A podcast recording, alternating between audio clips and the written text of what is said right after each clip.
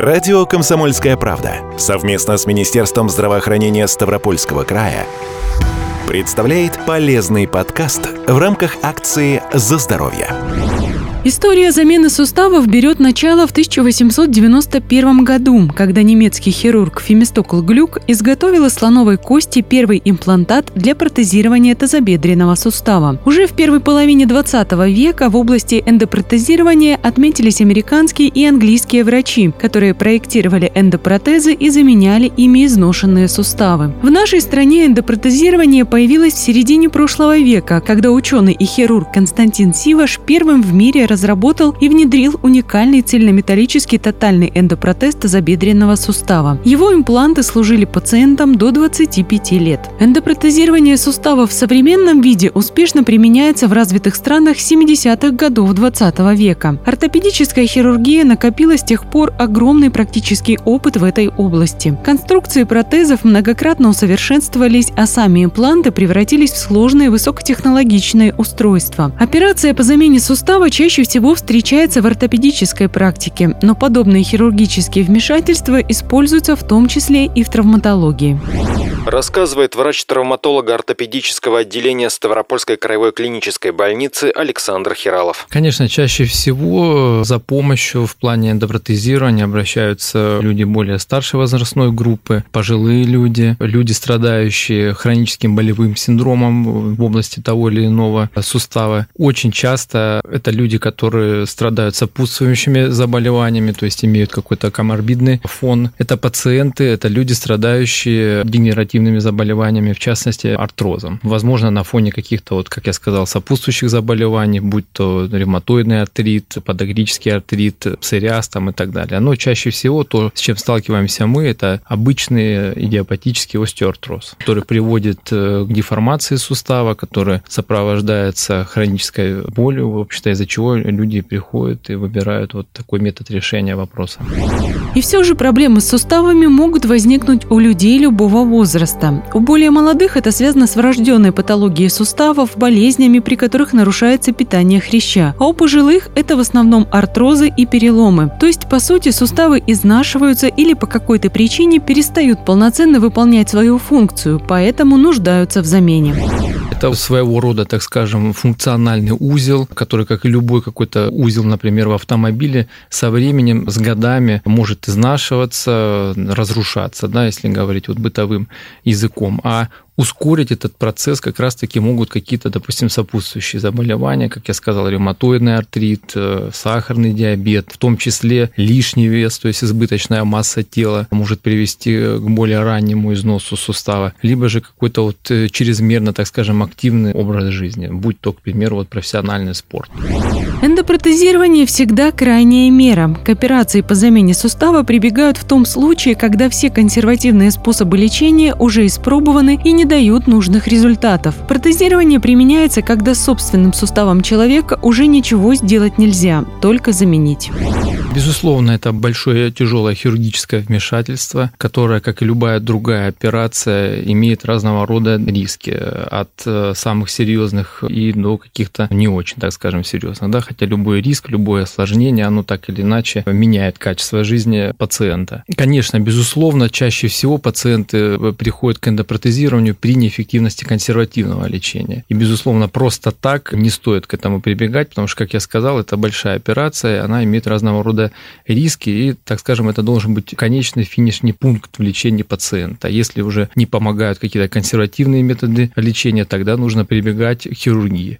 Но бывают и э, случаи, когда эндопротезирование необходимо выполнять, э, так скажем, экстренно первично, как, например, при переломах э, шейки бедренной кости у пожилых пациентов, э, когда по тем или иным причинам невозможен э, внутренний остеосинтез, когда невозможно синтезировать кость, прибегают к эндопротезированию.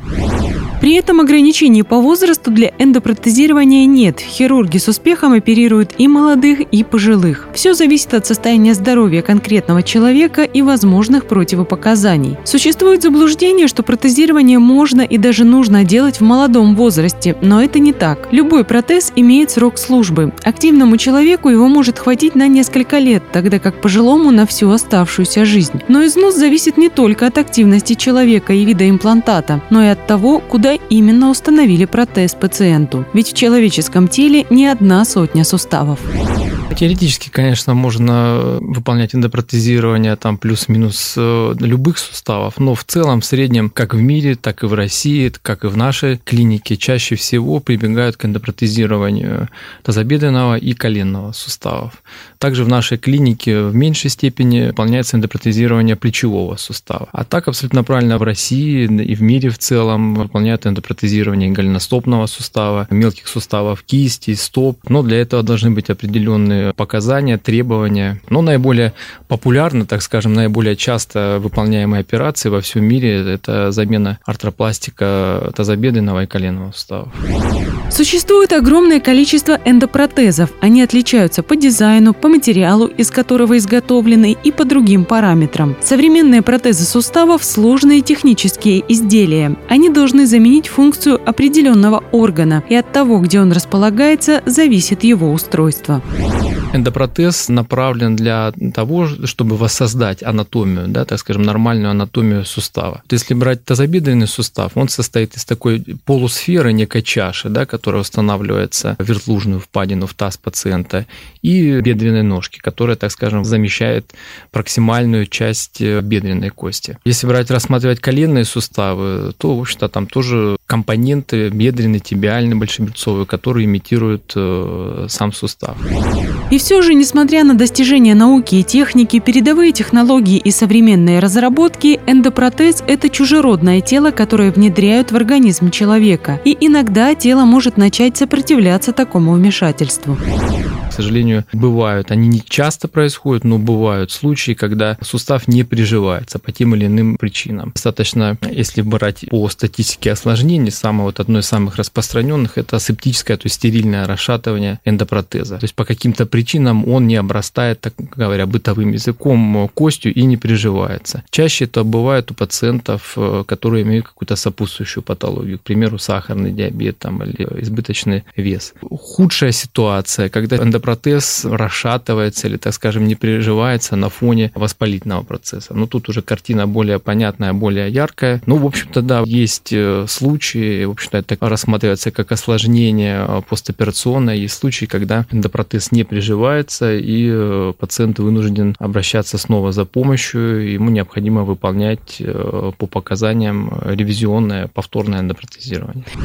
Повторное эндопротезирование может понадобиться и тогда, когда первый искусственный сустав выработал свой ресурс. Каждый протез имеет срок службы. Долговечность его зависит от материала, образа жизни, веса пациента и других факторов. Кому-то он прослужит недолго, а кому-то десятилетия. Ну, если брать э, тазобедренный сустав, да, эндопротез, если брать эндопротез коленного сустава, средняя цифра, ну, она, естественно, может варьировать от определенных причин, но средняя цифра – это вот в районе 15 лет, так скажем.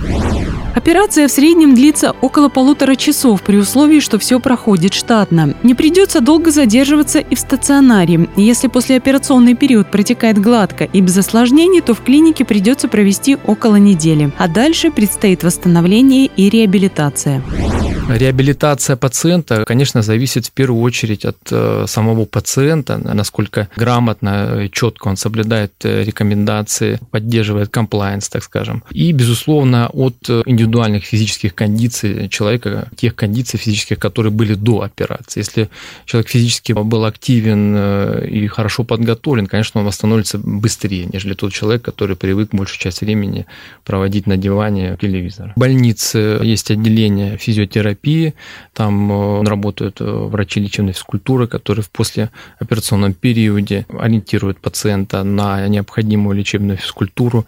Естественно, каждый врач, хирург дает некие базовые рекомендации по поведению в послеоперационном периоде.